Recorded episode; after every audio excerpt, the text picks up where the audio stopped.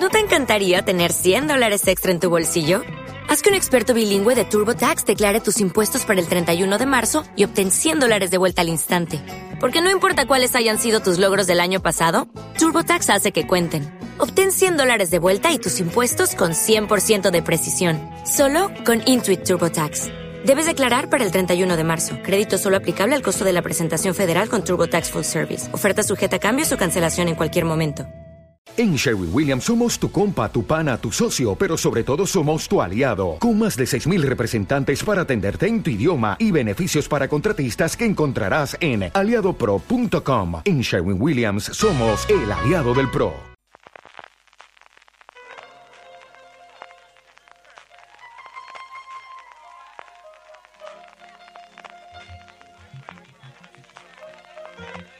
Estás escuchando Fuera de Series con CJ Navas.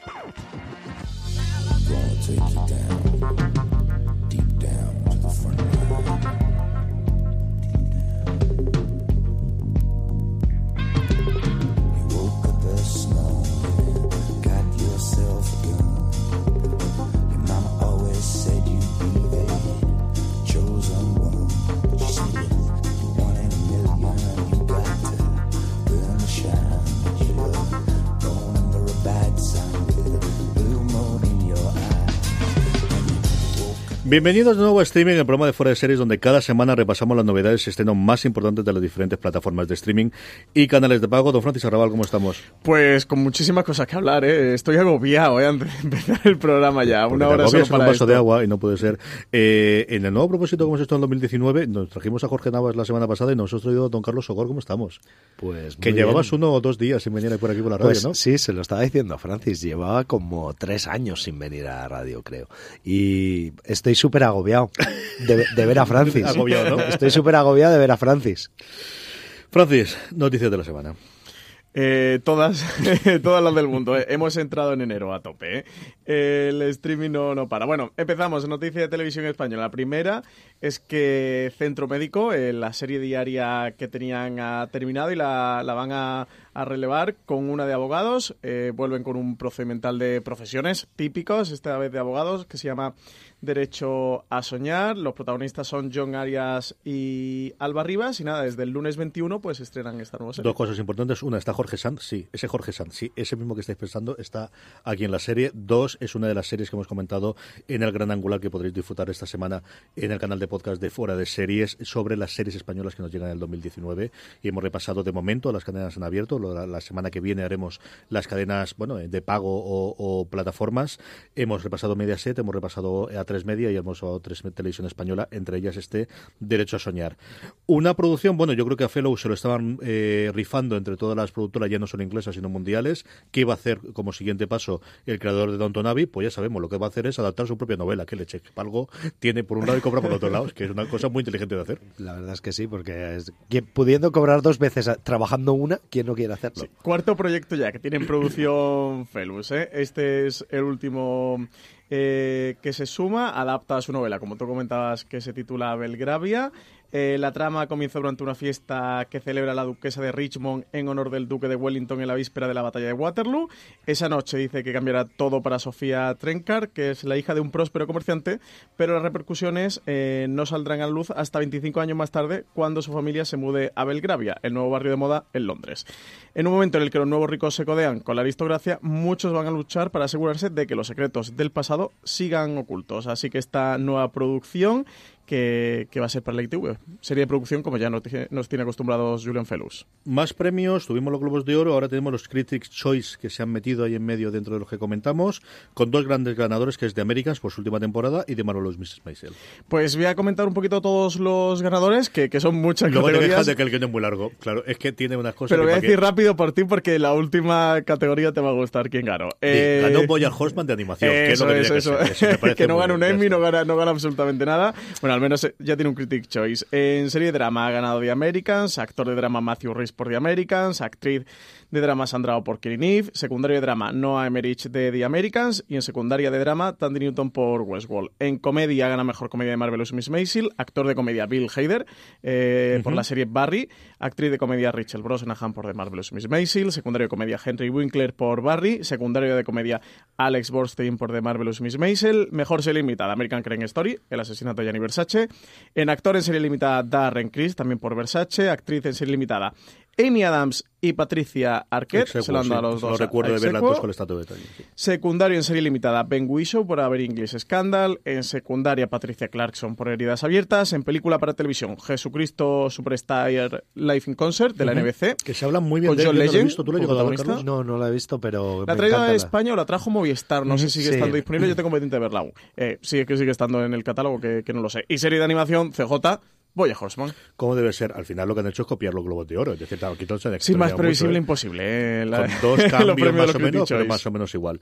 Y la última noticia que tenemos es, bueno, pues una cosa eh, producida por Ridley Scott, Travis Fimmel, protagonizar la serie eh, Raised by Wolves o, eh, bueno, pues eh, Creciendo con Lobos. ¿no? Criado, ¿no? Por Lobo sí, sería. criado por Lobos, sí. Es primera serie que surge del acuerdo que ya se anunció en mayo de 2017 entre TNT y Ridley Scott para desarrollar un bloque de programación de ciencia ficción a través de su productora, Scott Free. La serie dicen que va a contar la historia de dos androides, padre y madre, cuya misión es criar hijos humanos en un misterioso planeta virgen. Pero cuando la colonia de humanos empieza a crecer, la religión comienza a crear diferentes entre sus miembros y los robots, que van a descubrir que es complicado controlar las creencias de una forma racional. Travis Fimmel va a dar vida a Marcus, un personaje del que no sabemos por ahora nada más. Eh, Ridley Scott figura como productor ejecutivo del proyecto. Además, va a dirigir los dos primeros episodios y recordar que, tiene otros dos proyectos para TNT que ya están anunciados, que son de The Long Dark, serie creada por Drew Crevelo y que Scott, el propio Ridley Scott, define como una especie de apocalipsis religioso y Explorers We, que es una adaptación del relato corto de Philip K. Dick que firmará el guionista Chris Cole. Vamos ya con el repaso a las cadenas y plataformas. Empezamos por Amazon Prime Video y una noticia que, hombre, es sorprendente, pero luego mm, yo recuerdo que lo pensé en su momento cuando leí las entrevistas y sobre todo les escuché en el podcast y es que Homecoming confirma que Julia Roberts no estará delante de la pantalla, en eh, delante de las cámaras, mejor dicho, en su segunda temporada. Sí, la noticia es que Homecoming va a perder a Julia Roberts como protagonista para la segunda temporada o ¿dónde está mi globo de oro que le he titulado yo? ¿Dónde están mis premios? Y también, bueno, se me ocurre un tercer titular, que en la tele hay muchos pobres, así que yo me vuelvo a lo mío, que es el cine. Nada, Julia Roberts ha abandonado Homecoming o, o no ha decidido continuar eh, eh, con la serie para esta segunda temporada. La- Las dos grandes noticias en torno a Homecoming eran su protagonista, que era Julia Roberts, la otra que Sam Smale, el director de Mr. Robot eh, y creador de Mr. Robot, se ponía a dirigir este, esta adaptación de podcast. Y CJ, ¿por qué dices tú que, que te daba a entender que Julia Roberts no continuaría?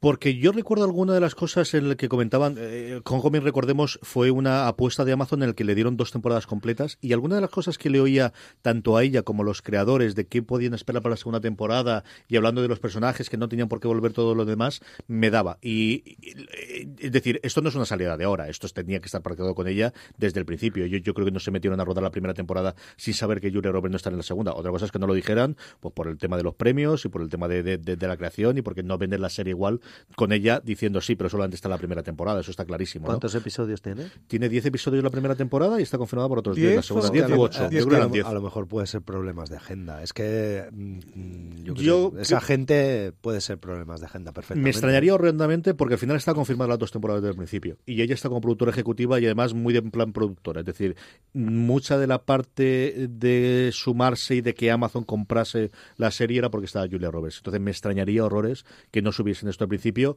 o se me apura de que está rodada. Es decir, es de antes de el, hecho de que ellos supiesen que Julia Roberts no está en la segunda, yo no me creo que fuese antes de ayer. Como mínimo, mínimo, desde que esta temporada termina la primera temporada. Vamos con Filmin, Francis. Pues estrena nueva serie, Fénix, el 22 de enero. Dicen que si Colombia tiene narcos y Galicia tiene Fariña, Holanda también tiene su propia serie sobre el cruel y despiadado submundo del narcotráfico local. Definen Fénix como un thriller europeo eh, que arranca en Brabante eh, con un operativo policial que acaba realmente mal y con el regreso a la región de una inspectora de policía y de una joven que tendrá como objetivo descubrir qué se esconde tras la muerte de sus respectivos padres. Fénix se rodó principalmente en Almería y cuenta con la participación del actor Arturo Querejeta, rostro habitual en, dentro de la televisión española. El creador de la serie es Sharif Korber, holandés de origen venezolano, que es uno de los talentos emergentes de la cinematografía neerlandesa y que también está eh, dirigiendo para Sky una adaptación de... mm, ¿De qué proyecto? Eh, Me suena... la- Ah, pues ya no me acuerdo, iba a decirlo, pero ya no me acuerdo. Es una, una de las eh, ficciones que han triunfado en Europa recientemente, en Centro Europa. Un filme que poquito a poco, pues eso, va completando su catálogo con, con ficciones especialmente europeas. Es cierto que trae eh, bastante cosa británica y alguna cosa más, pero fundamentalmente de la Europa continental. Vamos con HBO España, Francis. Lo primero que tenemos son los estrenos de esta semana, eh, comenzando por High Maintenance, cuya tercera temporada llega el 21 de enero. Nueva temporada de esta comedia original de HBO que explora la vida privada de un heterogéneo grupo de neoyorquinos con un único denominador común, su proveedor de marihuana. Ese es Ben Sinclair, que interpreta este peculiar camello que va en bicicleta y cuya cartera de clientes y su correspondiente neurosis son tan divertidas como lo es la propia ciudad de Nueva York. El 21 de enero también llega la cuarta temporada, segunda parte de Supergirl, y la tercera temporada de Crashing. Después de dos meses haciendo un tour de monólogos, eh, Pete vuelve a Nueva York con más confianza en, en sus recursos económicos. Así arranca la tercera temporada de Crashing y aunque dicen que se siente más reafirmado en su vocación, seguirá cuestionándose sobre lo que realmente quiere conseguir del mundo de la comedia y cómo equilibrar su nuevo eh, y ambicioso a- a- personalidad. La serie está creada y protagonizada por Pete Holmes la- y vuelve con ocho nuevos episodios de esta historia sobre el cómico que trata de encauzar su carrera y una mirada a las bambalinas del panorama del stand-up comedy neoyorquino. El día 25, una de las series que mejor le funcionan a HBO en España, una compra extraña, eh, eh, externa que tienen, que es la segunda temporada de Siren, se estrena, como decía, el 25 de enero. Serie de ciencia ficción que trae 16 nuevos episodios en los que veremos llegar más sirenas a las antes tranquilas eh, ciudad costera de, Bristol Cove. Lo que todavía es un misterio es la razón de su llegada. ¿Vendrán buscando venganza o hay algo que las empuja fuera del mar? Dicen que mientras los expertos marinos Ben y Mady siguen protegiendo a Ring, la primera sirena en llegar, aunque pronto tendrán que redoblar esfuerzos para asegurarse la supervivencia de todas las de su especie. En esta nueva temporada se suman al reparto Natalie Lines, Ian Verdun y Garcelle Beauvoir. 26 de enero llega la sexta temporada de una serie que hemos comentado muchas veces en fuera de series como es Strike Back en sus distintas encarnaciones, primero inglesa, luego americana y ahora con HBO. Primer drama de Cinemax que, vuelve con su sexta entrega, protagonizada por los miembros de la sección 20, un grupo británico antiterrorista resucitado con motivo de la peligrosa fuga de un terrorista. La serie está protagonizada por Warren Brown, Dalin McPherson y Alin Suwarta. La serie sigue las misiones de este grupo de élite mientras se despliegan por todo el mundo luchando contra una gran red de organizaciones criminales interconectadas. Como ¿Vosotros veis Strike Back? Yo sí que la veo porque a Lorena le encanta, igual que a mi padre, y esta es la tercera encarnación. Tuvo un cambio eh, de personajes y de, y de tono, hasta cierto punto de tono, del cambio inglesa a americano. Estuvo eh, durmiendo durante los dos, tres últimos años y ahora nuevamente, con cambio de los protagonistas, vuelve otra vez a, re- a a rescatar la Cinemax en Estados Unidos y aquí la trae HBO España. Noticias, bueno, pues hay noticias y luego lo de Juego de Tronos, ¿no? Que es lo que Afilemos cuchillos. Yo sé que Francis está fastidiado porque no le hicieron lo del hielo, que él quería que le hiciese a Qué otra vez, decepción, qué que le decepción. mantuviese allí una horita delante Una del hora hielo. delante del, de- ahí calentando Para el hielo el para día, que se sí, fuera sí, de esa Porque después de tocar el cielo, pues de repente han dicho el 14 de abril, sin emoción ninguna, sin una hora y media, Esto no esperando es que se derrita el esto no bloque de hielo para darnos la fecha. Pues nada, 14 de abril, CJ, ya tenemos Juego de Tronos. Eh, para alivio de todo el mundo, ¿no? Que está todo el mundo. ¿cu- ¿Cuándo se va a estrenar Juego de Tronos? La, la gente se nos mandaban todos los días preguntas. en 14 de abril para los Yankees, es decir, madrugada del 14 a 15 para nosotros. Hay un cambio horario nuestro por en medio. No sé si el cambio horario Yankee ha sido ya o no, con lo cual no sé si será las 3, las 2 o las 4 de la madrugada, dependiendo cómo vaya el cambio, porque no lo he hecho. Pensaba hacerlo antes del programa, pero no lo he hecho. Es decir, de madrugada. Y ahora la gran pregunta es. ¿Vais a madrugar para ver todos los episodios? ¿Solo el último episodio? Eh, ¿Qué vais a hacer, Francis? Todos, todos se madruga. Sí, Yo ¿no, Carlos? Yo, yo creo que sí. Se- o más bien que, se madruga, se levanta ah, uno, se ve el episodio y se vuelve a acostar Claro. y ya luego Sí se es levanta cierto que siendo solamente seis episodios, mm, se puede Merece la uno permitir el lujo de, de perder unas horitas de sueño. Eh, ya hemos visto teaser además de, de esta octava temporada. Primer teaser que, que han lanzado ya con un poquito de, de miga. Lo podéis ver en foradeseries.com. Los protagonistas son Sansa, Arya y Jon, viéndose frente a sus estatuas. Estatuas de Catelyn y de Ned Stark por ahí. Se avecinan los caminantes, ¿no? Escúchame una cosa, decir miga a lo que hace ese teaser es Pues ser oye, Álvaro extrema- Nieva consiguió en foradeseries.com sacar un artículo destripando el teaser, Madre ¿eh? Con, Y te metes con cinco Reddit y te puntos, creo. lo que hay, sí, con cinco sí. puntos. Y además el artículo Está está, muy bien, ¿eh? No, no, no, no, si lo Muy leí, friki, este- pero sí, merece la pena. Pero, hombre, y lo que nos falta volver. yo Cuando tengamos el primer tráiler ya veremos los dragoncitos, sí esos cosas, o sea, ahí esos es que además- caminantes, eso algo. Es que además estoy seguro que a ver podcast y, y análisis de dos y tres horas de un tráiler de un minuto 37. O sea, es que estoy convencido. Yo tengo pendiente de The Ringer con, con, con Rubin y con eh, el señor Jason Concepción, que me gusta muchísimo lo que hacen y son los comentaristas habituales de Juego de Tronos. Tienen un vídeo en YouTube que no he tenido de verdad tiempo para, para verlo con tranquilidad de 10 minutos comentando el este. No sé si por lo que ponen varias veces, pero es algo que. Poco lo veo, 10 minutos Por eso poco 10 lo veo. Minutos del teaser. Del teaser. Yo creo que en el Sí, trailer tendremos media hora o sea, y luego los comentarios de los que el episodios. teaser es un minuto, ¿no? Iremos Claro, a tres minutos. minuto, minuto y medio. Creo que Minuto, minuto y 20, medio. Pero minuto un 10, yo minuto, creo que no es más. sin, un minuto sin nada. Sí, O sin sea, nada, eso es verdad. sin- Con una pluma- Conceptual, un con minuto pluma, conceptual. Con tres frases, yo creo que serán en total, ¿no? Hay dos Sí, comentarios que al final una ya tiene, tiene dos frases. Frases que una- ya habían salido a lo largo de la historia de la serie, que no las nuevo. estatuas y posterior, pues fíjate, si llevamos cuatro minutos con el guion que tenemos hablando del teaser, nosotros. Cinco más verdad, y ya y- y, No esto. Venga, vamos a pasar. Fichajes, fichajes es cierto que de, de película, pero muy referidos, ahora que se cumplen los 20 aniversarios, que se cumplió el pasado día 10 de enero, el 20 aniversario de Los Soprano, está en marcha la precuela, la película en forma de precuela que, que va a estar David Chase eh, involucrado, y tenemos dos fichajes, bueno, de relumbrón, ¿no? Para, para hacer no el intérprete original o el, el protagonista que ya lo conocíamos, que va a ser el padre de Christopher Montisanti, sino eh, Tony Montisanti, sino dos que van eh, a estar en el mundo, que son Vera Farmiga y John Berthal. The Many Saints of Newark es la precuela de la serie que está preparando HBO. Eh, al actor Alessandro Nivola, primer fichaje confirmado para este proyecto, según ahora en Vera Farmiga, y John Bernthal, que lo hemos podido ver recientemente, a la primera en Bates Motel y a John Bernthal en The Punisher, eh, aunque de momento no se ha confirmado qué papeles van a interpretar. Eh, sí que sabemos, como comentabas, que David Chase coescribe el guion junto a Lawrence Cohen, guionista de, de Los Soprano y de Boardwalk Empire, y que eh, la- el título de la película hace referencia al, al apellido de Dicky Moltisanti, que es el protagonista de esta precuela y cuyo apellido significa muchos santos en, en italiano. Su personaje, eh, que es mencionado en varias ocasiones a lo largo de, de la serie de Los Soprano, aunque realmente no nunca llegó a aparecer en la serie, porque murió cuando Christopher era adolescente. Así que lo que va a contar esto es el- el- la vida anterior de, de este personaje. y que se presenta en la serie como un mentor eh, original de, de Tony, lo que no tuvo con su padre ni con su tío Junior ni por supuesto con su madre Livia, era de alguna forma su mentor, el que le introdujo en el mundo de los de los bueno de, de los mafiosos en, en Newark y, y, bueno pues a ver qué es lo que ocurre con ella, Sí. tenemos muchas ganas, un año en el que si no pasa nada tendremos dos, no sabemos si la estrenarán este año o no, pero tiene toda la pinta junto con la de Deadwood, ¿no? de, de recaudación Han puesto las pilas de golpe eh, con las películas. yo creo que parte HBO y parte de los nuevos jueces. Es que al final lo que comentamos de los universos son lo que son. Y aquí es cierto que el guardián de las llaves, que es David Chase, no quería volver aquí hasta que ha volver en su forma. Pero yo no me extrañaría que recuperemos muchas de las viejas glorias que se permitan de, del mundo de, de HBO clásico estoy, y tengamos, estoy ahora mismo cosas. ¿eh? estoy revisionando Roma y precisamente antes de ayer estaba cenando con un amigo y estaba diciéndole eso.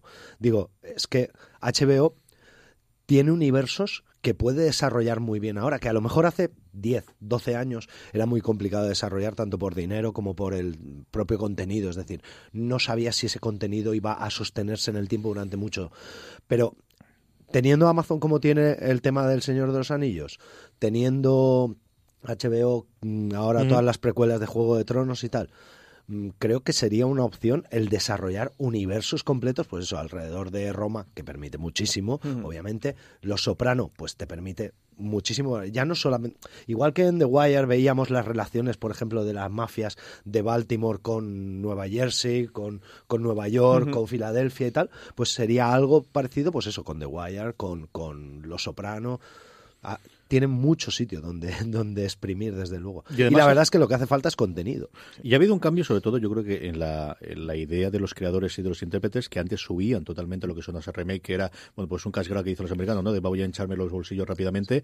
Ah, no, no, es que se pueden hacer cosas porque no todo tiene que ser serie de siete temporadas con 23 episodios, que era el problema, ¿no? Yo ahí siempre pongo el ejemplo, y lo sé, de Picard. Yo no creo que convenzas a, a Stewart que vuelva Por a ponerse dinero. el uniforme solo por dinero. Creo que lo convences con dinero, con mucho dinero, pero no solo por dinero. Creo que tiene que ver algo Pero es que más. además no solamente es eso, CJ. Piensa que, que, por ejemplo, David Chase, la, ya no es por dinero o no dinero, es la presión que ese hombre podría tener por parte de las productoras es mucha, pero el salir a la calle y el que estés comiendo o cenando en un restaurante y que vengan y te digan, oye, me encantó Los Soprano, ojalá hicieras algo más, y llega un momento en el que el ese run run te va diciendo, oye, que es que ya no lo hago por Sí, mí, el volver lo hago porque porque la gente realmente quieres saber más de esto. Sí, sí, sí. Por último, Francis, eh, un proyecto de HBO que, que, eh, tuvo muchísima fuerza en su momento, porque iba a estar interpretado por eh, eh, Robert Downey Jr., que iba a estar escrito por el Nick Pizzolato, famosísimo de la primera temporada de True Detective, que se había olvidado.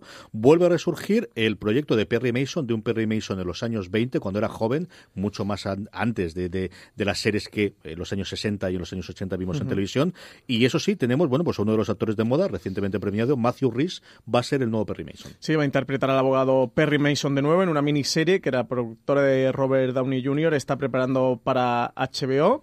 El proyecto lo que sí necesita de momento es eh, director para empezar a rodar, ya que todavía no lo tienen. Esta nueva serie de Perry Mason nos lleva hasta Los Ángeles en 1932 y conoceremos los orígenes del personaje como abogado defensor en una ciudad en la que empieza a notarse el crecimiento de Hollywood, con una celebración de los Juegos Olímpicos a la vuelta de la esquina y la desaparición de un niño que se convierte en el caso de la década y en el que Mason se implicará hasta el fondo. ¿Cómo estamos con la desaparición de niños, eh?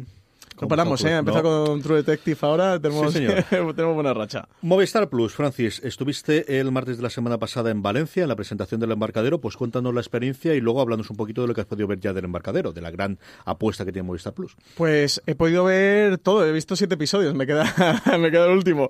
Pues en el momento ahora que estamos grabando, me queda el último, mm, ya el desenlace final. Nada, fue la presentación del embarcadero, estuvieron todos, desde Do- Domingo Corral, que es el director de ficción de Movistar Plus, pasando por Sonia Martínez, que la directora también de ficción de, mm, de A3 Media, que está al frente de A3 Media Estudios, eh, los creadores que son Alex Pine y Martínez Lobato, creadores de La Casa de Papel y uno de los grandes emblemas de, de esta nueva serie del embarcadero, y también estaban los actores Álvaro Morte, Irene Arcos y Verónica Sánchez. La serie, mm, ya hemos hablado de ella en streaming, pero bueno, va sobre un- una mujer que, un día de repente le llaman, le dice que, que su marido, le llaman de la Guardia Civil, le dicen que su marido ha fallecido, que vaya por favor al a la morgue a reconocer el cadáver. Ella dice que es imposible eh, porque, porque su marido está en, en Frankfurt y, le llaman de, de la albufera diciendo que, que han encontrado allí el cadáver dentro de un coche. eh, pero bueno, ante la existencia de la Guardia Civil, ella va a ver qué ocurre y resulta que, evidentemente, el hombre que hay sobre la camilla es su marido. El Guardia Civil le entrega los bienes personales y entre ellos un móvil que ella no reconoce como el móvil de, de su marido. Le da dos móviles y uno de ellos no era el de su marido. Y bueno, eh, trasteando el móvil, empieza a descubrir una serie de fotos y vídeos y a descubrir que, que resulta que su marido lleva una relación paralela con otra mujer durante muchos años. A partir de ahí eh, se desencadena mm, eh, toda la serie, una serie que, que habla sobre, evidentemente, el- la poligamia, pero otras muchísimas eh, cuestiones. ¿Tú no has podido ver nada de no he momento? visto ¿no, nada de nada de nada. A mí me ha gustado mucho. Lo que sí, mm, le diría a la gente que, que sobre todo salte la barrera del primero. ¿eh? A mí el primero es un episodio que, que no me gusta. Creo que el episodio más farragoso, más eh, narrativamente... mm, eh, incluso estancado y fíjate que es el que eh, pretenden contar más cosas pero es como muy over the top todo el rato eh, intenta ser muy demasiado trascendente e importante. A partir de ahí en el segundo episodio la serie empieza a, mm, a desenlazar toda, toda la trama y yo creo que va ganando conforme el paso de los episodios. Creo que es una serie que gana. A mí me está gustando mucho a falta del último episodio. Además confirmaron ayer la rueda de prensa que va a tener una segunda temporada una parte 2 de otros ocho episodios que tiene esta primera temporada del embarcadero. Los episodios son de alrededor de unos 50 minutos y el primer proyecto de A3 Media Studio que hemos que, que salió a la luz, aunque no ha sido el primero que hemos visto. El primero que vimos fue Pequeñas Coincidencias de Amazon Prime Video, aunque no fue el primero de A3 Media Studios. Era este proyecto que, que ha llegado un par de meses más tarde. Vamos con el gigante rojo, vamos con Netflix. Tenemos tres estrenos, tres el 25 de enero. Unbreakable Kimmy Smith, que termina ya su singladura en Netflix con la segunda parte de la cuarta temporada.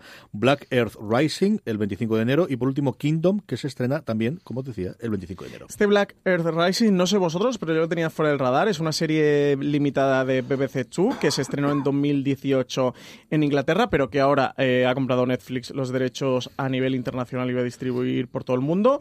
Tiene ocho episodios, se centra en Kate Ashby, quien recuerda muy poco de su infancia tras ser rescatada del genocidio de Ruanda y adoptada por IF, que es una experta en derecho penal internacional.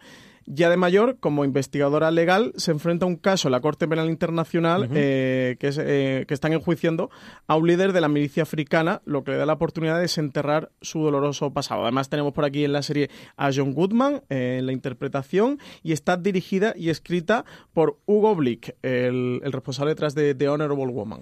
Una El- miniserie estupenda, ¿eh? El trailer está muy chulo. Está muy chulo. Lo vi, lo pude ver en el canal de YouTube de, de Netflix y como dices tú, una cosa que se me había pasado totalmente del radar y me gustó. Y por otro lado, otra cosa que también se nos pasó del radar porque Netflix no ha avisado. Mira que llevamos tiempo diciendo cuándo van a llegar los short trek, cuándo llegan los short trek.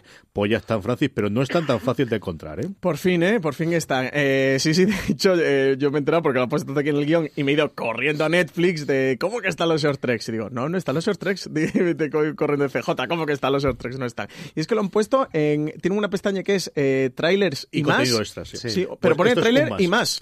Y esto es un más. Que más es... mm, pues vete tú a saber lo que es más, ¿sabes? Lo, que- lo que consideran los señores de Netflix que más. Pues los short treks, exactamente, es un Pues más. obviamente, Short Treks lo consideran Un más. más. Está clarísimo. Sí, porque el tráiler no es, o sea que me quedo con que es más. Así que ahí están, son cuatro episodios de 15 minutos yo estoy loco En por, torno a- a 15 minutos. por acabar de aquí hoy el programa y irme corriendo a mi casa a verlos. A ¿Los, has visto ya? Sí, sí, hombre. Pues te, lo- te los puedes callar. Vamos sí. a ver. Eh, son cuatro episodios independientes. Tener en cuenta cuál fue el funcionamiento de esto. Esto es la apuesta que tuvo CBS All Access, que es la cadena original americana, para de alguna forma cubrir el vacío en el huequecito de los Trekkies desde el final de la segunda temporada y de alguna forma empezar a poner toda la maquinaria para el funcionamiento de la segunda. Yo creo que van de menos a más. Cada uno de ellos se centra en un personaje de los que hemos visto en, en, en Discovery. En y está muy bien. Todos en general, aunque van de menos a más. El, cada uno con tono distinto, el uno más oscuros, otro mucho más divertidos. El de Harvey Back, como podéis pensar, es el más divertido de todos.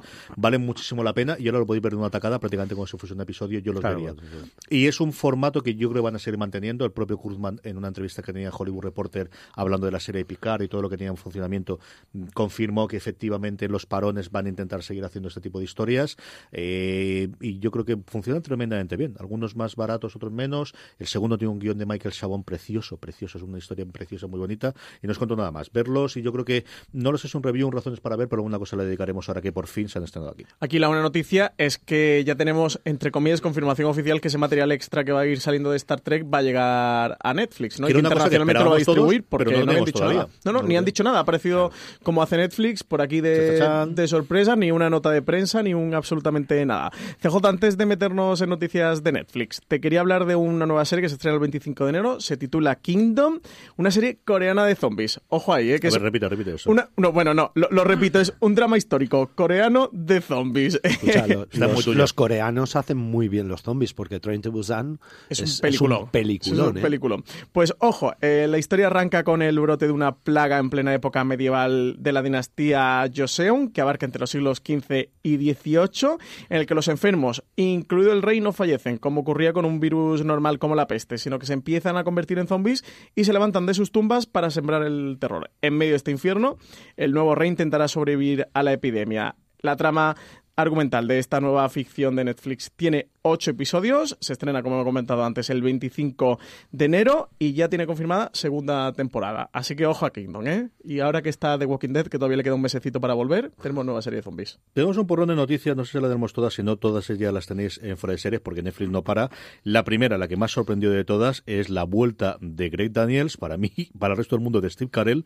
Vuelven otra de los responsables, el protagonista y el creador de, The- de The Office, la versión americana, a hacer, bueno, lo que han querido ellos, porque al final era gente que podía hacer lo que quisiera, y van a hacer una parodia de esa frase de Trump de crear la sexta rama del ejército americano llamada Space Force. Esta es una, noticia, bueno, iba a decir muy loca, tan loca a la altura de Steve Carrell y Greg Daniels, si ya nos escandalizamos con aquella noticia, esa, eh, esa fuerza espacial que, que había creado Donald Trump, esa nueva rama mm, del ejército, pues resulta que, que Netflix ha anunciado que, que tienen serie con Steve Carrell y Greg Daniels, que van a, que suponen la nueva colaboración del actor y el guionista después de The Office, que van a desarrollar este Space Force, que es una comedia, dicen, sobre la gente encargada de crear una sexta rama de las Fuerzas Armadas. Así que imagino que iban con toda la artillería, y nunca mejor dicho, eh, para liársela bien a, a Donald Trump. Y que los rumores ya indican que Steve Carell va a ser el actor mejor pagado con este proyecto, también aparte supongo el dinero que gane de productor ejecutivo.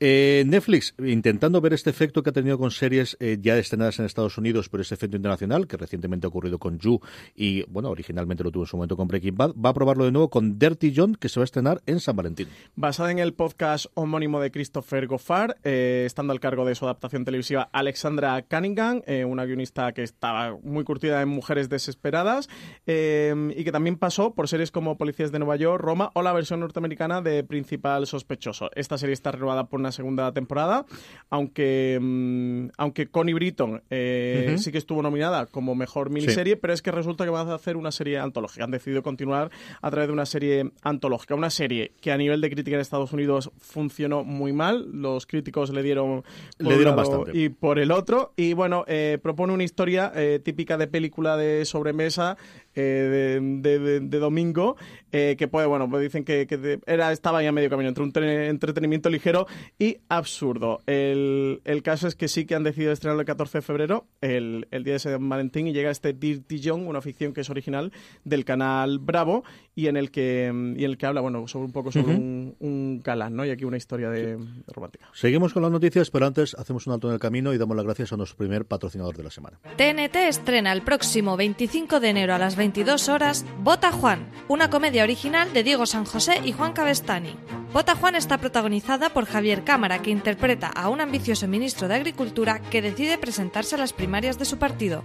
Intrigas políticas, envidias y crisis rodean a Juan en esta difícil tarea, pero no estará solo, ya que contará con la inestimable ayuda de su jefa de prensa, interpretada por María Pujalte. ¿Conseguirá Juan llegar a la Moncloa? Los ciudadanos y ciudadanas de este país están pidiendo a gritos un nuevo tipo de político. Alguien que lleve la honestidad por bandera. Alguien que asuma un compromiso con la verdad. Alguien que luche por el futuro de nuestros hijos. Pero papá, si tu hija soy yo. Vota Juan en TNT. Esto se puede, se puede cortar, ¿no? Empieza la campaña por las primarias. No te pierdas el estreno de Bota Juan el 25 de enero a las 22 horas con doble episodio en TNT. Y cada viernes a la misma hora, dos nuevos episodios. Estamos de vuelta y háblame de élite, Francis. Pues nada, nuevos eh, estudiantes en el Instituto de las Encinas que, tenemos, CJ. Y no somos ni tú ni yo, que es el gran problema. no somos ni tú ni yo, desgraciadamente. Hombre, yo, tú a lo mejor ya no entras en el canon de élite, yo todavía me podría hacer un, un Pero nada, sí, bastante más guapo que cualquiera de los profesores que ha salido en élite, con mucha diferencia. Y que los padres. Y bastante más molón también. sí, porque sudaderas de esas de elefante chulo con naranjas no, no, tienen, en élite. Bueno, tenemos eh, nuevos personajes, nuevos actores que se interpretan, que, que interpretan en, para la segunda temporada de Élite, que ya están preparando. Por aquí tenemos eh, a, la actriz eh, Georgina Amorós, que se incorpora, que, va a interpretar a Rebeca, Claudia Salas eh, como Cayetana y Jorge López como Valerio. Actores no demasiado reconocidos, no son rostros eh, de momento famosos, aunque todo es que, entren en el élite que se estrena. Como ocurrió con la primera temporada. Y fíjate tú, esto ya tienen. Hombre, no toda la vida resuelta con simplemente es una serie de Star Trek, pero al menos dos o tres añitos de poder trabajar y ser reconocido en la calle, sí, Carlos. A ver, sí que es cierto que no me acuerdo, creo que los escuchaban La Resistencia, eh, Broncano entrevistaba a una de las protagonistas y decía eso, dices que, claro, el día que se estrenó en Netflix, dice, yo me, me acosté con 30.000 seguidores en Instagram y me levanté con 2 millones y medio. Fácilmente. Pues es lo que tiene el efecto, Netflix, internacional. Sí. Así que nada, se incorporan estos tres actores, una serie que está en preproducción, que no debería tardar mucho en iniciar el rodaje, quizás en un mes aproximadamente. Y yo no sé si esta la veremos para verano, ¿eh, CJ? Yo creo que como muy, muy tarde para verano. Ahí, claro, todo cambia este año con el último episodio de Juego de Tronos. Yo no sé quién va a querer estrenar algo pillando por en medio Juego de Tronos, porque si no te diría esto de junio no pasa. Ahora, sabiendo que eso es abril, que se estrena hasta finales de mayo, tenemos episodio de Juego de Tronos, pues no lo sé. Y luego tenemos Stranger Things. Yo creo que tampoco querrán meterlo ahí, que se estrena el 4 de julio. Así que a lo mejor en junio no te diría yo que no. Con el final de las clases, final de clases, hagan la campaña de publicidad por ese lado, a mí no me ha parecido una cosa descabellada. Eh, pasta, hablemos de pasta. Y ha habido, bueno, pues una oleada por la subida de precios de Netflix. La tuvimos cuando se subió en España. Se ha confirmado una subida en torno a 2 dólares, dependiendo nuevamente de cuál modelo tienes en Estados Unidos. Y aquí empiezan los miedos, los lloros. Y luego al final todos seguiremos suscritos exactamente igual. Tampoco nos engañemos. Pues sí, eh, Netflix planea subir los precios en varios países. De momento no está España, así que no tenemos nada que, temer. Pero bueno, cuando veas la barba de tu vecino pelar, ¿no? eh, por las tuyas a remojar. Las tarifas eh, suben entre un 13 y un 18%. Eh, afecta a los usuarios de Estados Unidos y de algunos países de, de Latinoamérica. Y como tú comentabas, las tarifas suben de. mm, pasa el plan básico de costar de 8 o 9 dólares al mes, de 10,99 a 12,99, y el plan 4K Premium de 13,99 a 15,99. Eso, lo que supone un, un incremento entre el 13 y el 18%. Así que Netflix poco a poco sigue subiendo, sigue subiendo precios. Yo hay una pregunta que quería haceros a ambos, y es que escuchándolo el, el otro día la noticia, ¿dónde calculáis que está el breakpoint, el, el- el punto en el que la gente realmente dirá, mira, Sí, por aquí ya no paso? ¿eh? El punto de, de rotura, ¿no? De decir, pues ya no. yo, ya no yo- pongo yo el otro día, como digo, cenando, estaba diciendo que era 19.90. Yo creo que los 20 son complicados, yo creo que es mucho más complicado si de repente teníamos también la noticia de un software que yo creo que Netflix tiene el suyo propio, o sea, yo creo que estos son al final las ventas, si de repente capan lo, o limitan realmente lo del tema de las cuatro cuentas. Si empiezan a limitarlas por IP y empiezan a cachar de, no, si están dentro de la misma casa bien, pero como esté fuera de la casa, es decir, el compartir se va a acabar, yo creo que eso sería un punto eh, interesante de rotura. Yo creo que ahí sí ¿Más que que habría el muchísima- precio? Yo creo que más que el precio. Yo creo que la gente que hasta 20 compartido entre 4 lo hay. Yo creo que hay gente que pagando 5 euros compartido no lo comparte, lo compartiría, pagar 8 ellos individuales. No sé, yo, creo que por el tema mental de ahora no me dejan compartir, entonces me fastidio. Al menos en España. Aquí nuevamente es que estamos en 192 países con eh, filosofías distintas, con Mm. culturas distintas y con hay. Yo creo que en España afectaría mucho más que subidas de dos en dos, que evidentemente van a afectar y hay gente que se de baja, el que de repente tuvieses, como hubo con el corte con las VPN, que sé, yo lo sufrí, lo, lo de, nos reíamos todos de no, no, nunca lo harán, pues sí lo hicieron, el que tuviesen de repente, pero esto es Netflix, es Spotify, y son todos los servicios que tienen estas famili- cuentas familiares, que hasta hoy nadie, nadie le ha metido mano a, a ello y lo han dejado, bueno, pues es un secreto a voces y lo tenemos ahí, lo aceptamos, y yo creo que al final la licencia es, prefiero cobrar esto de aquí que no cobrar una antena de estos cuatro, que creo que no cobraría. Que otro día también habrá que hacer un gran angular sobre eh, lo que estábamos hablando antes del programa, de lo- los niveles de convergencia que yo particularmente pienso que se van a dar y no tardaremos mucho en ver, pues eso, una un Netflix más Spotify más no sé qué, tres servicios que, que al ya. Final tú tengas por 29.90, tengas tu servicio de música, tu servicio de streaming de contenido y tu servicio, por ejemplo, de libros, ¿no? Apple va a eso, totalmente. Eh, en Estados Unidos ya estuvo yo en Hulu con Spotify, tuvo una, un acuerdo interno entre ellas dos para los, para los estudiantes universitarios. Amazon es lo que está intentando. Amazon ¿no? total y Eh, absolutamente lo Amazon tiene. Por eso- por eso lo. Disney, la plataforma suya, lo que menos en su momento, plantea seis canales y donde caben seis caben 250 canales. Es decir, aquí puedes Sí, pero yo esto. más que hablar solamente de contenido audiovisual, lo que hablaba era eso, al final De una tenemos claro la- la- el, que yo audiovisual, te- el que yo música. tenga mi, mi ocio, por Sí, así sí, decirlo. sí, sí, sí. Es decir, igual que tengo una tarjeta en la que puedo ir a todos los parques temáticos de España o a todos los parques temáticos de Madrid, que yo tenga una tarjeta en la que tengo mi música, mis libros, mis series en streaming y yo qué sé, y por ejemplo, tres entradas para ir al cine, algo así. Yo creo que tarde o temprano veremos eso. Nada, Esta parte del programa la vamos a cortar por si montamos nosotros una startup sobre Silicon Valley. que me me parece muy interesante la, la pregunta del, del punto ese de ruptura con el cliente en cuanto al precio. Yo creo que está entre 15 y 20. O sea, no creo que esté en 20 en el sentido de que me parece incluso demasiado. ¿eh? Yo creo que la barrera de 15 ya se vuelve complicada.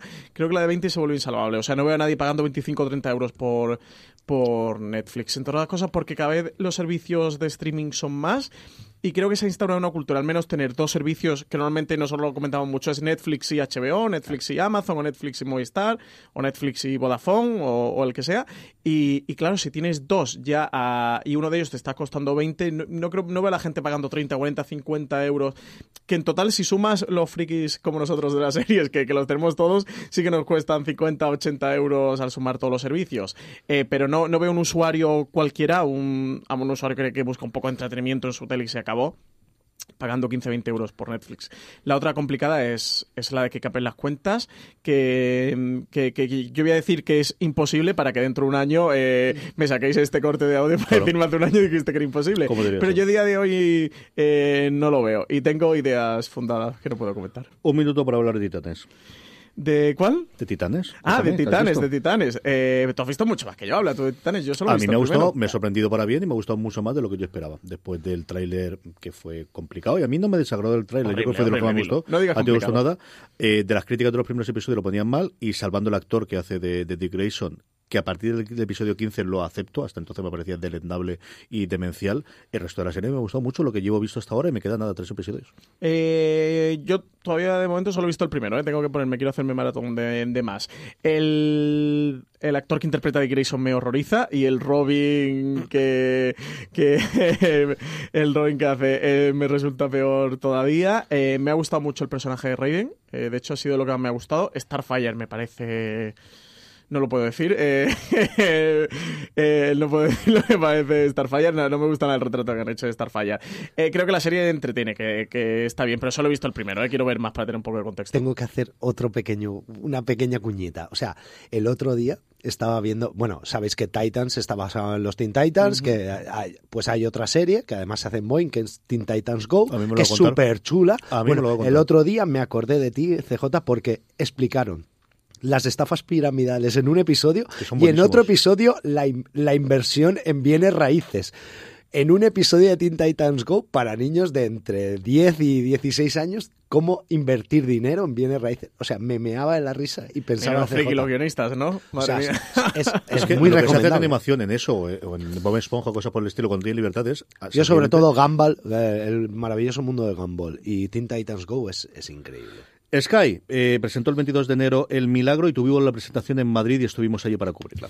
Feociencia, verdad o interés nacional son los caminos que van a llevar a obtener la respuesta a un fenómeno inexplicable que se van a cruzar en esta nueva producción original de Sky, El Milagro. La serie se estrena el 22 de enero, comienza envuelta en misterio cuando la policía descubre en casa de un capo de la mafia una estatuilla de la Virgen María que llora sangre. El fenómeno se produce además en una Italia convulsa a punto de decidir su futuro dentro de la Unión Europea a través de un referéndum, un Brexit en toda regla a la italiana. A partir de aquí, Iglesia y Estado miden sus fuerzas ante un misterio que podría tener una explicación mucho más terrenal de lo que parece y que obligará a los protagonistas a cuestionarse personalmente quiénes son y cuáles son sus principios. Como os decimos, estuvimos en la presentación, tenemos la crítica también ella eh, de la serie completa hecha por Juan Galonce y bueno, la primera gran apuesta hasta que nos llegue Catalina la Grande de producción propia de Sky que nos llega a nuestro país. Sí, porque veremos en febrero nueva temporada de... De Gomorra, ¿no? De Gomorra y en marzo llegará Carfew, una serie que es como una especie de a todo gas, así serie de acción y con coches. YouTube Premium, que hace las mismas que hizo Netflix en su momento con, eh, con los short treks, y es que, bueno, pues presenta las cosas, pero no da ninguna difusión con este cambio de, cartera que tiene, con este cambio de estrategia que ya eh, conocimos, pero una serie en la que su tráiler me encantó, me gustó muchísimo, me gusta también cómo se vende, es que se vende como la serie de los guionistas de Deadpool, no de los directores, no de los intérpretes, no de, no de, los guionistas de Deadpool, me gustó mucho. Wayne es una serie que se presentó, ya está disponible para todos los suscriptores de YouTube Premium, se estrenó el día 16, se me, se me escapó, y prometo que la semana que viene os puedo contar algo más, porque le tengo muchas, muchas ganas a esta, una ida de pelota absoluta, pues eso, con el tono que podéis imaginar de eh, Deadpool, de un adolescente que se toma la justicia por su mano para recuperar el coche de su padre. El tráiler, de verdad, si podéis verlo, es una verdadera pasada. Yo es de esta las me cosas la he más divertidas apuntado, que he ¿eh? visto. Yo esta me la he apuntado. Por último, cadenas de cable, por último, pero tenemos un porrón de cosas, Francis. Pues tenemos un millar de cosas. Eh, tenemos por un lado Jamestown, estreno de la segunda temporada el 22 de enero. Serie de la que Sky ya encargó una segunda temporada directamente antes incluso de estrenarse la primera. Esta segunda temporada también va a tener ocho episodios. Eh, y además, el pasado mes de marzo la serie fue renovada por una tercera temporada. Así que tenemos Jamestown eh, para rato. La serie es un drama histórico de factura británica. Sigue la vida de tres mujeres que se enfrentan al desafío de asentarse en una peligrosa y lejana tierra y comenzar una nueva vida. Todo ello en el siglo XVII, en la salvaje costa de Virginia, en la que se ha establecido la colonia británica de Jamestown, el primer emplazamiento inglés de carácter permanente en los actuales Estados Unidos. Durante 12 años ha sido poblada solo por hombres, pero la llegada de las primeras mujeres va a alterar la vida de las colonias para siempre. Jamestown está producida por Cannibal Films, responsable de éxitos de producciones como Downton Abbey. También en Cosmo, el 24 de enero llega Call My Agent. Tenemos eh, Call Me Agent, esta, mm, esta serie llena de glamour, humor eh, e intriga, una nueva serie francesa que, ha sido un éxito de audiencia y crítica a nivel internacional. La producción cuenta ya con tres temporadas y seguirá el día a día de una prestigiosa agencia de actores que tras la muerte de su fundador se ven obligados a lidiar con los caprichos de las estrellas que representan. Lo curioso de esta serie es que además en cada episodio aparecen estrellas eh, invitadas que se van a interpretar a sí mismas haciendo en muchos casos autocrítica de su propia carrera profesional como actor o, ar- o actriz. El primer capítulo cuenta con la participación de la actriz belga Cécile de France, que ha aparecido por series como The Young Pope o Una Casa de Locos, aunque a lo largo de las tres temporadas veremos algunos nombres tan conocidos como Nathalie Valle, Isabella Gianni, Juliette Binoche, Jean Dujardin o Isabel Huppert. Eh, la historia gira en torno al, a Ask, una agencia de representantes que es la más conocida de Francia, que fallece su fundador, eh, una muerte repentina durante una junta directiva. La empresa, por tanto, está a punto de quebrar, pero mantener al flote va a ser la responsabilidad de sus empleados y que se enfrentan con una, tarea que no va a ser nada sencilla ni nada fácil. El día a día será una lucha constante para Matías, Gabriel, Andrea y Arlet, eh, que van a esforzar por conseguir los mejores contratos para prestigiosos representados como, como Cecil de France, Natalie Valle, otros famosos actores del momento. La serie se estrena jueves 24 de enero a las 10 de la noche y se emite todos los jueves a las 10 de la noche. Además, la segunda temporada se va a emitir a continuación de la primera. 23 de enero el grupo MC tiene dos estrenos, uno en su canal Extreme 19.2, segunda temporada, y otro en el canal madre en AMC, tercera temporada de Lucky Man. Llega al canal Extreme 19.2 esta serie de acción canadiense, alabada por la crítica y nominada Mejor Serie Dramática en, en la última edición de los premios Emmy. 19.2 tiene como protagonista dos policías canadienses encargados de patrullar el distrito 19, uno de los más duros y conflictivos de la ciudad de Montreal. Nick Barron es el policía veterano y atormentado. Su compañero de patrulla murió hace tres meses y lo último que necesita es compartir coche y aventuras con un recién llegado. Ese es Cartier, el, nuevo agente del departamento, que no quiere problemas y solo pretende hacer bien su trabajo. La tensión entre ambos va a ser incontrolable mientras hacen frente a los delincuentes del temido Distrito 19. Y TNT, eh, perdóname, de Magicians, que se me haya escapado, una serie que va de menos a más, una serie que tiene todo su fandom, que estrena su nueva temporada en Sci-Fi. Estrena nueva temporada 24 horas después de su emisión en Estados Unidos. Eh, Estados Unidos, madre Dios, ¿cómo estoy? el proyecto producido por el canal que adapta las populares novelas de Lev Grossman sobre un grupo de jóvenes estudiantes en una facultad secreta especializada en magia. Jason Ralph encabeza el reparto en el papel de Quentin Coldwater, eh, un alumno brillante pero inadaptado que ingresa en la Universidad de Breakville para estudiar magia. Él y sus amigos descubrirán pronto que el mundo fantástico sobre el que leyeron en los libros cuando eran unos niños no solo es real, sino que además podría poner en peligro a toda la humanidad. Y esa es de la que me gustaría tener tiempo para engancharme de la primera temporada porque es una de las series que la crítica americana cada vez veo que mejor ponen, que cada vez les está gustando más y que está cada vez mejor, de verdad. Eh, TNT tiene un fin de semana sencillamente espectacular. El primero, el estreno el 25 de enero de Bota Juan. Una serie producida por eh, Turner España y por 100 Balas del grupo Media Pro. La comedia está protagonizada por Javier Cámara y María Pujalti, creada conjuntamente por Diego San José, guionista de ocho apellidos vascos, y Juan Cabestani, creador de Vergüenza. Víctor García León, además, el director de Selfie, y David Serrano, de Tenemos que hablar, serán los encargados de dirigir los episodios de esta primera temporada de Bota Juan, que está ambientada en el mundo de la política española, donde Bota Juan se centra en la figura de un anodino ministro de Agricultura que, después de una serie de casualidades políticas que despiertan su ambición, decide presentarse a las primarias de su partido y poder así optar a la candidatura a la presidencia del gobierno. Intrigas de partido, envidias y crisis rodean a Juan en esta difícil tarea, pero no estará solo durante el intento, ya que contará con la inestimable ayuda de su jefa de prensa, su jefa de gabinete y su asesor personal, un equipo de campaña que lo mismo que su líder va a tratar de compensar su inexperiencia y falta habilidad política con buenas dosis de picaresca e improvisación. ¿Conseguirá Juan llegar a la Moncloa? Pues eso es lo que veremos a partir del viernes 25 de enero en TNT. Recordad que todos los servicios, que los capítulos estarán disponibles en todos los servicios, en todas las operadoras, justo después de la emisión en, el canal. Dos episodios de emisión por semana y tendremos el, bueno, el placer de tener Bota Juan incluido la, el preestreno, unas horas antes de que se estrenen en nuestro Fora de Series Live, que se celebrará el mismo día 25 a las 7 de la tarde en Fundación Telefónica y podréis eh, acompañaros allí y aquellos que no podéis venir o, o, ya si las entradas no quedan a través de streaming, como sabéis que siempre hace Fundación Telefónica. Dos días después llega, bueno, pues la gran apuesta internacional de TNT de este primeros de año, que es I Am the Night. Un thriller de seis episodios escrito por Sean Sheridan, eh, que es un descenso a los rincones más oscuros del Hollywood de la década de 1960, de la mano de un dueto creativo de lujo formado por la aclamada directora de Wonder Woman, Patty Jenkins, y por el actor Chris Pine. La serie está basada en hechos reales, cuenta la increíble historia de Fauna Hodel, una joven que fue entregada en adopción en la acera a medida que Fauna saca a la luz los hechos sobre sus orígenes, el rompecabezas de su pasado se complica cada vez más, hasta que le lleva tras la pista del doctor George Hodel, un ginecólogo de Hollywood, antiguo niño prodigio que a finales de la década de los 40 se vio involucrado en uno de los crímenes más abominables de la época, el asesinato de la Dalia Negra. Le tengo tantas, tantas ganas a esta cosa. Tantas, tantas. Pintaza tantas que tiene In ganas. the Night. ¿eh? Y además el proyecto que ha hecho Patty Jenkins entre Wonder Woman y, y Wonder Woman, entre Wonder Woman 1 y Wonder Woman 2, y con un Chris Pine que, que además cada vez interpreta mejores papeles. Sí, teníamos para comentar el Valle del Éxito de Bota Juan, pero como vamos a dedicarle dos eh, razones para ver a cada uno de ellos, dejo que Francis se desahogue con el Valle del Éxito, que a él no le ha gustado nada, a mí me ha gustado muchísimo, y a la gente que ahora comiendo también. Venga, eh, 30 segundos para que la pongas Pero a parir prefiero hablar de Bota Juan, que sí me ha gustado. Venga, habla. el Valle del Éxito me parece una serie tan 1980 que... Si tú no habías nacido en 1980, ¿qué leche me estás contando? Pero Tira. por eso, por eso, por- porque que esta tira. serie no la he visto yo. Ay, Dios esta mío, serie no la he visto yo.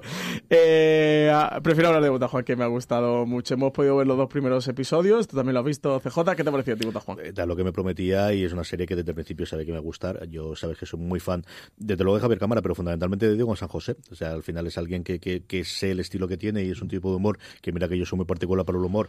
Él sabe cogerlo, yo creo que es el que mejor sabe escribir para las miserias y las grandezas que tenemos en España y, y Cámara está sencillamente sublime. Es que es un, es, es un papel para él. ¿no? Lo hablábamos en Ar de Madrid de cómo era un papel para Paco León, por mucho que le dijese que intentaba buscar un actor más barato para que le saliese a cuenta, es que este es un papel para Javier Cámara. Me parece una serie divertidísima, de verdad, divertidísima. Eh, se nota que están Juan Cabestán y Diego San José por detrás, o sea, es una serie 100% de ellos, es que si no, no te lo dicen, lo reconoces a la perfección. Además, Javier Cámara tiene una química con María Pujalte brutal. Hay una, hay una escena en, en, el, en el segundo episodio que un poco así de comedia de enredo de situación en los que lo ves a los dos, cómo salen de la, de la escena y que dices, wow, qué química tienen estos dos juntos eh, trabajando. A mí me ha resultado una serie muy divertida, imprescindible. ¿eh? Es de los proyectos que más ganas le teníamos eh, de los últimos meses. Eso es que teniendo a San José, a Cabestani o a Javier Cámara Moria Pujalte eh, detrás era lógico. Yo creo que la serie eh, en absoluto decepciona las expectativas que teníamos. Y nada,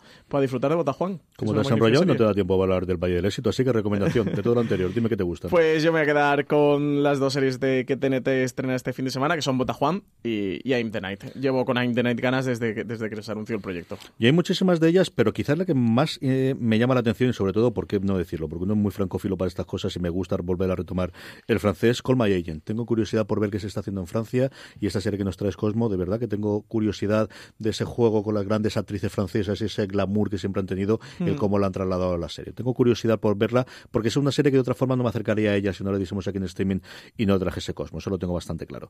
Eh, nos falta nuestro poco ranking, nos falta un poquito de tiempo para las preguntas de los oyentes, pero antes damos una pequeña pausa para dar las gracias a nuestro segundo patrocinador de la semana. Call My Agent es la serie francesa del momento, todo un éxito de audiencia y crítica en el país galo. La serie sigue el día a día de una prestigiosa agencia de actores que tras la muerte de su fundador debe lidiar con los caprichos de las estrellas que representan. En cada episodio aparecen una o más estrellas invitadas que se interpretan a sí mismas, haciendo en muchos casos autocrítica de su carrera profesional como actor o actriz. Estrellas como Juliette Binoche, Jean Dujardin o Isabelle Huppert pasarán por la agencia de representantes de Call My Agent. Les ayudamos a encontrar papeles, negociamos sus contratos y gestionamos su carrera. Mierda, esta profesión es increíble. Detrás de una gran estrella siempre hay un gran agente. Call My Agent. En Cosmopolitan. Glamour, intriga y humor con el estreno de Call My Agent el jueves 24 de enero a las 22 horas en Cosmopolitan. Y cada jueves un nuevo episodio. Mucho movimiento esta semana en el Power Rankings, Francis, hasta cinco series nuevas que entran. La primera de ellas, en el puesto de 10, Titanes, hemos hablado de ella antes, que, como sabéis, está disponible en Netflix. Y Derry Girls, esta comedia británica divertidísima y muy loca que ha llegado a Netflix, novena posición. Ha caído uno con respecto a la semana pasada. Una de las entradas está en el puesto número 8, Rey Donovan, como sabéis, se puede disfrutar a través de Movistar Plus. Eh, Carlos hace gesto de que le gusta a Rey Donovan. ¿eh? el- la, la temporada, hay que reconocer, siempre he sido muy fan de Ray Donovan, pero esta temporada, después después de dos temporadas que iban un poco más flojas, esta temporada se ha Es recuperado que muy, Leafs muy River bien. es superior a la fuerza, es alguien que, que no, no Ya, puedo lo que pasa, hombre. lo que pasa que yo lo veo por John Boyd. Por, en todas las en todas las temporadas hay un episodio en el que John Boyd dice, macho, yo sé por qué. Por esto me habéis pagado. Por, por esto, o sea, vengo aquí, hago mi rollito de un me dais un episodio para mí y Este episodio sí que os lo hago. Séptima posición, CJ para Vis a Vis, que entra de nuevo en nuestro Power Ranking con su cuarta y última temporada, parece ser. Hablamos de antes, sí. de- ahora de los rumores del spin-off, que yo creo que es bastante factible. Para que vamos a decir otra cosa que, que se haga.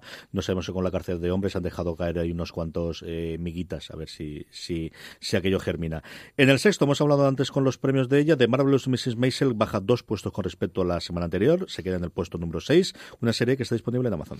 Y quinta posición para Matadero, serie que ya ha emitido dos episodios en Antena 3. Cae dos puestos, bueno, pues la última serie que ha tenido este fenómeno Netflix del que tanto hablamos, You, se queda a un puestecito del podium en el puesto número 4. Porque ha entrado CJ The Good Place en el podio. Eh, un The Good Place que ya se nos acaba, ¿eh? Ya, ya se nos fue. Sí, ha tenido esta cosa de la renovación, porque tiene el parón clásico americano de, de Navidades y hemos estado sin ella un mes y medio fácilmente y nos quedan nada, un par de episodios para terminar esta eh, tercera temporada. Segundo puesto para Counterpart, sube un puesto con respecto a la semana pasada y se queda nada, nada, a punto, a punto de llegar al puesto número uno. Counterpart del 2, una serie de HBO España. Nada, es que los vikingos están ahí, ¿eh? Con, con espadas y con escudos que se han encaramado en la primera posición y no hay, no hay quien baje a los hijos de Ragnar. Sí, señor, eh, con el Vikingos terminamos el Power Ranking, nos queda tiempo, pues tres, cuatro minutitos para un par de preguntas, Francis. Pues eh, CJ, Speedward te hace la primera pregunta. Eh, dice que viendo cuántos capítulos puedes decir que una serie es mala. Sin ninguno, con el trailer es suficiente. O sea, para que Como Titans, ¿no? Es suficiente. Vamos a ver, yo creo que aquí depende muchísimo del el tiempo libre que tengas, para que vamos a negarlo, y luego de cómo de crítico seas. Yo creo que las comedias. A ver, yo suelo ser mucho más permisivo con las comedias, especialmente si el elenco es bueno, porque creo que las comedias, y, y al final la experiencia que tenemos es que necesitan tiempo para encajar actores con guionistas, con el equipo y con, con todo lo demás para funcionar. Y tenemos el caso de Parks Recreation, de. Parks. O sea, dices, le das mínimo siete episodios a todas las comedias por Parks. Fundamentalmente, la, la segunda temporada. Yo sí, quiero tirar dos mitos. Uno, que The Wire eh, tienes que superar los seis primeros episodios cuando son maravillosos y siempre está esa regla escrita de The Wire, los seis primeros son malos y a partir de ahí la serie es buena. No son malos, y luego la primera temporada de. Parks, la primera temporada de Parks es muy divertida. Bueno, yo me, Que me no, la vi este es. año. Comparado con la anterior, no. me Comparado con la segunda, no lo es ni de Pues a mí no me parece que haya tanta diferencia de calidad, te lo digo, ¿verdad? Yo creo que la otra cosa que ocurre son las expectativas. Yo creo que lo que afecta aquí muchísimo es cuando no esperas tampoco una serie, es decir, yo creo que Titan, si no hubiese conocido nada, el primero hubiese tirado mucho más para atrás de lo que realmente me ha tirado, y hay otras series de las que espero tantos que como el primero no llegue a lo que esa mentalidad tengo yo, me cuesta ponerme con el segundo. Y creo que hay otra cosa, y es que con el tiempo a día de hoy hay series buenas, no excepcionales, no maravillosas, sino buenas, que al final se te van pasando. Y no es porque sean malas y las dejes de ver, es porque me cuesta. Bueno, mójate, número de episodios. Yo creo que puedes saberlo con un solo episodio, si va a ser tuyo o no. Y creo que con la salvedad de la comedia, que yo ese episodio, en vez de ver el primero, vería el sexto. Carlos Agor. Yo, eh, ahí, mira, yo creo que hoy en día, y con internet, y con los podcasts, y con los blogs, y con los canales de YouTube, yo creo que hay gente que, que ve mucho contenido. Y al final, si hay una serie, yo a mí me pasa, yo tengo muy poco tiempo disponible, y yo lo que hago es me informo muy bien. Y hay veces que escucho incluso reviews de. Eso de- porque lees fuera de series.com. por día. supuesto, por supuesto. de Y, leo reviews y escucho los podcasts y digo, mira, pues en esta me, has me han convencido, voy a verla entera. Y ahí, y ahí te avisan y te dicen, oye, mira, aunque los primeros episodios te puedan parecer lentos, luego... Y luego, por supuesto, tengo gente de la que me fío más. Es decir, si Francis me recomienda una serie y CJ me recomienda una serie, muy probablemente haga más caso a CJ. que sinvergüenza eres. Porque tengo un tío con criterio. Sabes que no, claro, sabes que no. Un tío con criterio, claro. Ay, sabe que no. Eh, Francis, más cosas. Yo, pues no voy a responder yo también, ¿no? Eh, yo cuando no, no estaba metido en todos estos líos, eh, tenía una regla, no sé por qué, del, del sexto episodio. Si, si en el sexto no Por me The Wire. Pues no era por The Wire, fíjate que no era. Pero si en el sexto episodio no me había gustado, no me había enganchado, no me había demostrado nada, ahí le abandonaba. Hacías Eh, un Don Carlos y saltabas decíais directamente al claro, sexto episodio. Era una persona con muchísimo más tiempo disponible del que, del que tengo ahora. Eh, tengo que reconocer que hay series, pero por tiempo que me cargo en el primer episodio. Por ejemplo, El Valle del Éxito. hay series que me cargo en el primer episodio. Normalmente intento ver algo, ¿eh? yo qué sé. Creo que dos, al menos dos, cuatro es algo sano. ¿eh? Cargarte una serie con un episodio, hombre, no ser que sea inhumano humanos, eh, que, no tienen mucho margen de mejora. Creo que lo ideal es, yo que sé, dos, cuatro al menos, ¿eh? Y si te ves la temporada completa, mejor, o media temporada. Mira, Inhumanos es un ejemplo del cual no tenía ninguna necesidad de ver siquiera el episodio. Ninguna, absolutamente ninguna. Le zumbaron tanto.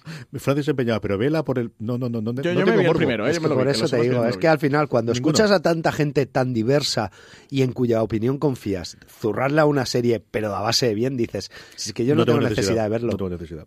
Puedo perder el tiempo de otra forma mucho más divertidas que haciendo esto. Una preguntita más, Francis. Eh, José Luis Hurtado, que además conoció nuestro y Un abrazo, amigo José Luis. del podcast eh, Serial Me, nos escribe, dice, buenos días, tengo una pregunta. Siempre ricéis el rizo con nuevas ideas para nuevos programas. Mejores reboots, series de 2018, series para maratonear, series de miedo, de risa, etcétera. Siempre digo, se les van a acabar las ideas, pero seguís. ¿Quién es el alma pensante de todo esto? No hay un alma, hay un montón de almas. Al final somos somos un montón de, de gente. A ver, al final la que de alguna forma concuerda todo esto y, y yo creo que el salto de calidad se ha notado desde que no es una persona responsable de toda la producción de los podcasts en la cadena, María Santonja. Y es totalmente cierto que al final la coordena el tráfico.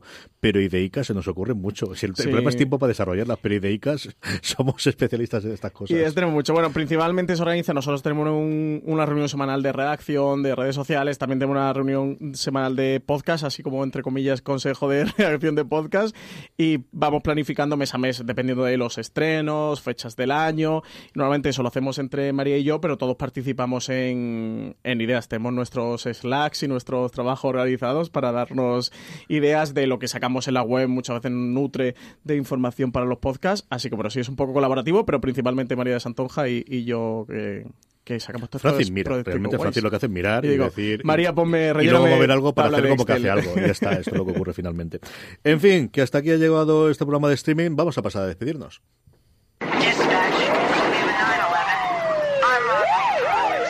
Don Carlos Ogor, mil millones de gracias por volver aquí No, a hablar con nosotros. Muchísimas gracias a vosotros, porque a mí me encanta venir a veros y a escucharos. Don Francis Arrabal, muchas gracias. Hasta el próximo programa. Pues nada, muchas gracias a vosotros y a Carlos Ogor por venir y estar hoy con nosotros. A todos vosotros, recordar mucho más contenido, como siempre, fuera de series.com, cada lunes en nuestro canal de podcast, todo el resto de los programas.